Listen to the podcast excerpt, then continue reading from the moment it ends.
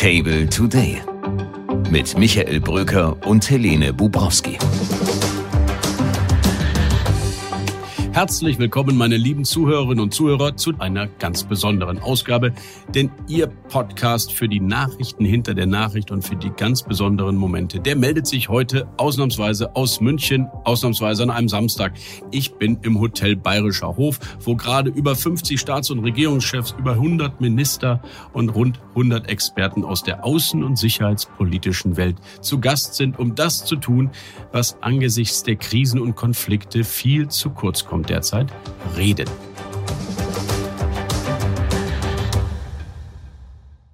Die 60. Münchner Sicherheitskonferenz also ist eine Art Weltmeisterschaft der Diplomatie und wir sind mit fünf Kolleginnen und Kollegen für Sie mittendrin.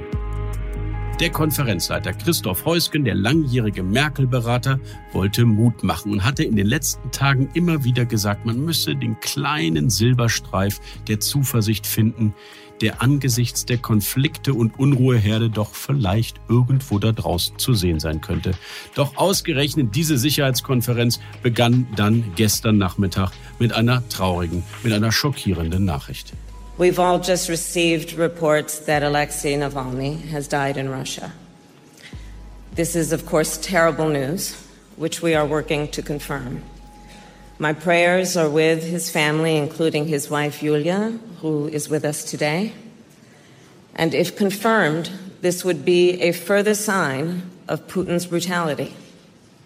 Whatever story they tell, let us be clear Russia is responsible Der wichtigste Putin-Kritiker, also die bedeutendste Oppositionsfigur in Russland, Alexei Nawalny ist tot. Zumindest melden das die russischen Medien. Und es ist Nawalny gewesen, der nach einem Giftgasanschlag sich mutig zurückbegab nach Russland 2021, obwohl ihn Freunde und Berater gewarnt hatten. Aber er wollte ein Signal setzen, dass man ihn eben nicht beugen könne, dass Putin ihn nicht besiegen könne. Jetzt starb er russischen Medien zufolge während eines Spaziergangs in der Haft. Eine 19-jährige Haftstrafe sollte er verbüßen wegen angeblichen Extremismus. Die Reaktion auf der Welt und natürlich auch hier in München, sie waren eindeutig. Eine ganz besondere ließ die frühere Bundeskanzlerin Angela Merkel erklären, die sich im Moment eigentlich eher weniger äußert. Das System Putin habe Nawalny auf dem Gewissen, ließ sie erklären, und das trifft es wohl ziemlich auf den Punkt.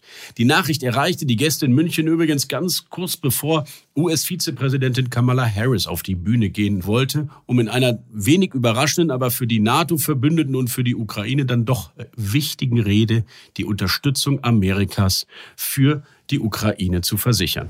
President Joe Biden and I stand with Ukraine.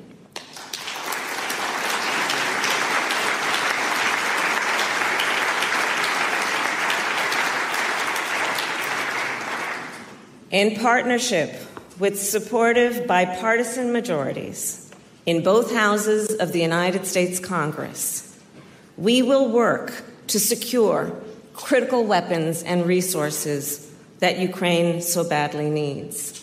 Einer der bewegendsten Momente in der Geschichte der Sicherheitskonferenz, den erlebten die Gäste allerdings kurz nach der Rede von Kamala Harris. Denn in aller Vorsicht hatte zwischenzeitlich Konferenzchef Christoph Heusgen die Witwe von Alexei Nawalny, Julia Nawalny, auf das Podium gebeten und sie gefragt, ob sie trotz ihrer tiefen Trauer eine Botschaft an den Herrscher im Kreml richten wollte. Und ja, das wollte sie. Sie haben ja sicher diese entsetzliche Nachricht erhalten. Ich äh, habe überlegt, soll ich wirklich jetzt äh, zu Ihnen sprechen oder soll ich zu meinen Kindern zurückreisen? Und äh, dann habe ich mich gefragt, was hätte denn Alexei, Alexei getan an meiner Stelle? Und ich bin mir absolut sicher, er wäre hier geblieben. Er hätte zu Ihnen von diesem Platz aus gesprochen. Ich möchte die gesamte internationale Gemeinschaft, all diejenigen in der Welt, die jetzt zuhören, dazu aufrufen, zusammenzustehen und gegen dieses Böse zu kämpfen dieses furchtbare Regime zu bekämpfen in Russland, das heute über Russland herrscht. Dieses Regime und Wladimir Putin sollten persönlich zur Verantwortung gezogen werden für all diese Gräueltaten, die sie in den letzten Jahren und in unserem Land verübt haben. Ich danke Ihnen der Tod Nawalnys. Er erschüttert die Konferenz und er war natürlich das Thema dieses ersten Tages. Vielleicht, so sagten es viele Repräsentanten europäischer Länder, könnte er den Blick des Westens auf Russland, gerade den immer noch zeitweise vorhandenen pro-russischen oder Putin irgendwie erklärenden Blick, verändern. Und dies vielleicht zugunsten der Ukraine, die nun erst recht unterstützt werden sollte. So zumindest war auch die Reaktion von Wolfgang Ischinger zu verstehen, dem langjährigen Vorsitzenden der MSC, den ich um eine Einschätzung der Lage bat. Ich würde mir wünschen, dass dieser Vorgang Nawalny überall im Westen gewertet wird als das, was er ist. Der endgültige Verzicht der russischen Führung, äh, auch nur den Anschein erwecken zu wollen, dass man sowas wie einen Rechtsstaat pflegt, dass man sowas wie Fairness, Justiz, würde äh, als Werte registriert. Das ist schlimm, das sagen zu müssen, dass wir jetzt am Fall Nawalny sehen, wie weit Russland sich inzwischen schon von diesen eigentlich von uns als universal betrachteten Grundwerten entfernt hat. Zu viele Kriege und Krisen auf der Welt, zu wenige Friedensinitiativen, zu wenig Räume, in denen vertrauensbildende Maßnahmen entstehen. Das war das Grundgefühl im Bayerischen Hof am Tag 1. Der Krieg in der Ukraine bestimmte natürlich diesen ersten Tag in vielen der bilateralen Treffen in den kleinen Hotelzimmern und auf den Fluren. Die stellvertretende Ministerpräsidentin der Ukraine war zum Beispiel gekommen, Ola Stefanischia heißt sie, und sie eröffnete mitten im Bayerischen Hof eine düstere Ausstellung, in der die ukrainische Regierung hunderte russische Kriegsverbrechen dokumentieren ließ, Videos von deportierten Kindern zeigte und einen brutalen, fast 20-minütigen langen Film zeigte in Dauerschleife, in dem das Leid, das Sterben in dem Land zu sehen war, das seit dem 24. Februar 2022 alles verändert hat. Die Ausstellung war so konzipiert, dass die rund 20 bis 25-köpfige US-Delegation gar nicht an den Bildern vorbei konnte, wenn sie von einem Raum in den nächsten Raum ging. Einer, der diesen Krieg nahezu täglich erlebt, ist Vitali Klitschko, Bürgermeister von Kiew. Auch er war nach München gereist und zwischen einem Gespräch mit der EU-Kommissionspräsidentin Ursula von der Leyen, die am kommenden Montag erneut ihre Kandidatur verkünden will, und einem US-Senator nahm er sich ein paar Minuten Zeit für den Podcast. Ich wollte von ihm wissen, wie er die Lage in seinem Land gerade einschätzt. Wir in der Ukraine erlegen den Job, uns zu verteidigen demokratische Werte zu verteidigen und das Leben in der Demokratie. Wir brauchen nur das Werkzeug. Wir brauchen mehr als nur das Werkzeug. Wir brauchen mehr als Waffen. Während dieses Krieges brauchen wir mehr, um diesen Krieg zu stoppen, um Russland zu stoppen, Putins Russland zu stoppen. Und wir brauchen es, solange dieser Krieg läuft, ohne Wenn und Aber. Und wenn Ukraine verliert, das wollen wir nicht, wird dieser Krieg weiter in Europa rollen. Und auf einmal werden wir dann nicht mehr diese Stabilität und Demokratie haben. Man, man denkt darüber, dass hier in München die Sonne scheint und friedliches Leben man führt und man vergisst es, dass das Böse immer näher rückt. Und die Ukraine ist nicht so weit weg, wie man es sich denkt. Ja, das war Vitali Klitschko. Wir brauchen nur das Werkzeug, um die Demokratien auch für euch zu verteidigen. So ist die kraftvolle Botschaft des früheren Boxweltmeisters wohl zu verstehen. Und sie richtet sich natürlich nicht nur an Deutschland und an Europa, sondern vor allem auch an die USA, wo der republikanisch dominierte Kongress neue Milliardenhilfen blockiert. Was immer wieder zu hören war auf den Fluren und in den Gesprächen abseits der öffentlichen Veranstaltung war dies.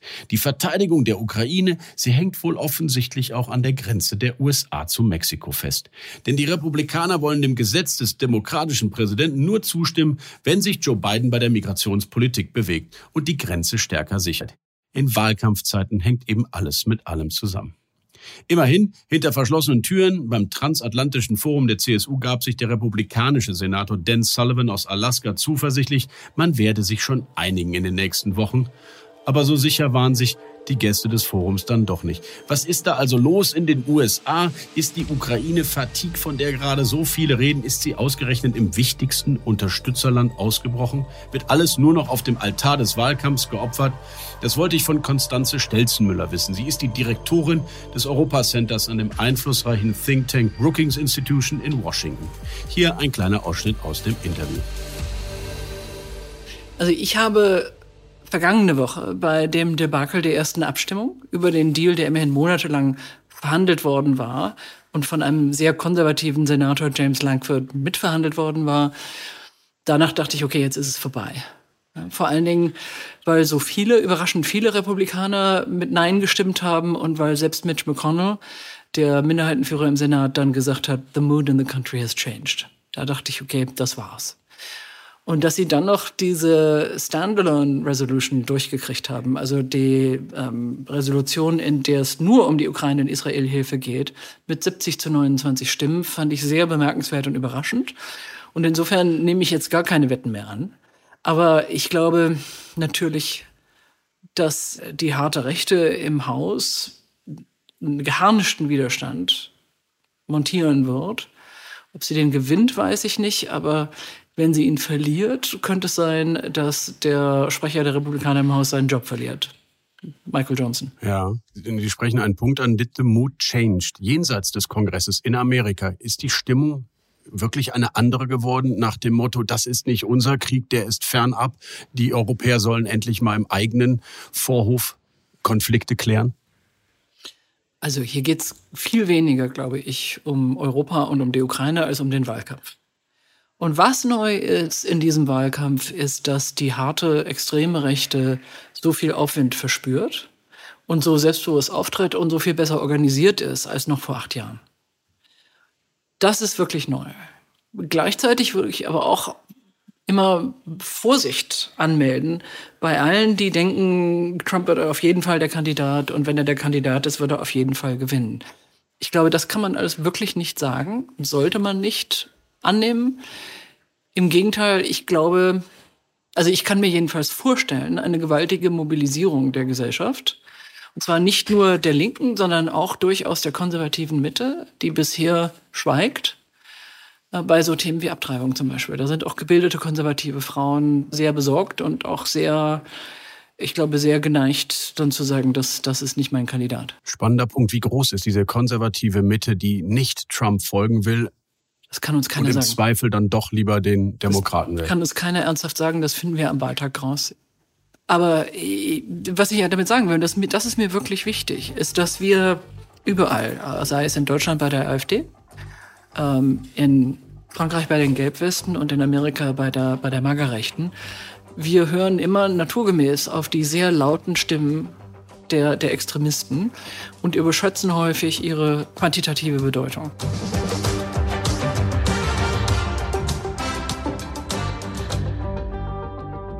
Der zweite große Konflikt, der in dem altehrwürdigen Hotel am Promenadenplatz in München natürlich diskutiert wurde, ist der Gazakrieg. Mehr als eine Million Palästinenser sind auf der Flucht im Gazastreifen, bekommen kaum medizinische Versorgung, Lebensmittel, es fehlt an allem. Die Grenze nach Ägypten ist zu und vom Norden kommen die israelischen Soldaten, die auf der Suche sind und mit aller Härte gegen die Hamas-Unterschlüpfe, gegen die Kommandozentralen vorgehen. Es ist ein Krieg ohne Ausweg, so scheint es. Und Annalena Baerbock, die Außenministerin, die ja gerade in Israel war, forderte gestern Abend vor einem Gespräch mit ihrem US-Amtskollegen Tony Blinken eine Feuerpause, um humanitäre Hilfe zu leisten, einerseits für die Flüchtlinge, aber eben auch eine Atempause zu verschaffen, um doch eine Verhandlung für die Freilassung der Geiseln hinzubekommen. Einer der wirkmächtigsten Stimmen der jüdischen Gemeinden in Europa ist Rabbi Pincha Goldschmidt, Vorsitzender der Europäischen Rabbinerkonferenz und damit so etwas wie der religiöse Führer der Juden in Europa. Im Mai soll der in Zürich geborene Rabbiner den Aachener Karlspreis bekommen für sein Engagement gegen Antisemitismus. Ich habe ihn in unser Podcaststudio im Bayerischen Hof eingeladen und gefragt, wie die Eskalationsspirale im Nahen Osten zurückgedreht werden könnte und ob er sich als Jude in Europa derzeit eigentlich besonders einsam fühlt. Sicher. Sicher.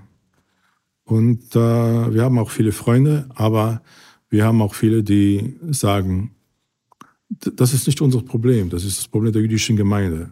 Und da haben die überhaupt nicht recht. Weil was passiert heute in Europa? In Europa äh, kommen die rechtsextremen Parteien und die sagen, okay, die bürgerlichen Parteien, die sind nicht fähig, wieder Ordnung auf der Straße zu bringen. Das müssten wir machen. Und deshalb sehen wir heute eine große Stärkung der extremen Rechten. Und das ist wegen diesem Antisemitismus, der jetzt äh, in Europa herrscht der Kampf gegen den Antisemitismus, er bleibt vor allem eben auch für uns Deutsche eine Aufgabe. Das war die doch klar zu hörende Erwartung des Rabbiners. Und die Hoffnung, immerhin das hat er gesagt, dass selbst der brutale, scheinbar ewig währende Nahostkonflikt irgendwann in eine Phase des Friedens übertreten müsse, die ist bei diesem Geistlichen immerhin zu bekommen. An diesem Samstag kommt dann Bundeskanzler Olaf Scholz nach München. Auch der ukrainische Präsident Volodymyr Zelensky wird dabei sein. Und es wird natürlich vor allem auch darum gehen, wer zahlt für die weiteren Hilfen für die Ukraine? Wie viel Geld müssen wir mobilisieren und wo soll es eigentlich herkommen? Und das vielleicht eine versöhnliche Botschaft dass diese Verteidigung des europäischen Friedens in Europa uns vielleicht doch mehr wert sein sollte als zwei Prozent unserer Wirtschaftsleistung. Daran erinnerte hier in Bayern ein gewisser Theo Weigel, Mr. Euro und ehemaliger Bundesfinanzminister. Wir haben allen Grund auch zu sagen, wie ging das früher. Das war 1989 und 90 nicht einfacher. Wir haben die deutsche Wiedervereinigung finanziert das hat jährlich vier bis fünf Prozent des Bruttoinlandsprodukts gekostet und haben trotzdem die Ziele von Maastricht erreicht. Aber man muss dann auch bereit sein, den Menschen die Wahrheit zu sagen. Und heute müssten wir und müssen wir den Menschen sagen, alle müssen Opfer bringen, um die überragenden Ziele Freiheit, Kriegsvermeidung miteinander gestalten zu können. Wir haben am Schluss, als Berlin noch nicht frei war, im Jahr 21 Milliarden D-Mark für Berlin ausgegeben, dass Berlin frei geblieben ist. An diese Dinge müssen wir uns wieder erinnern und wissen, wofür es sich lohnt, Opfer zu bringen. Theo Weigel bleibt ein zuversichtlicher Mensch. Vielen Dank. Ja, gerne. Mit diesen zuversichtlichen Worten des inzwischen 84 Jahre alten Theo Weigel möchte ich mich heute von Ihnen verabschieden. Das war unser kleines Münchner Sicherheitskonferenz Spezial Table Today aus München. Morgen an dieser Stelle neue Interviews, neue Gesprächspartner. Ich freue mich, wenn Sie dann wieder dabei sind. Bis dahin, Ihr Michael Bröker. Table Today mit Michael Bröker und Helene Bubrowski.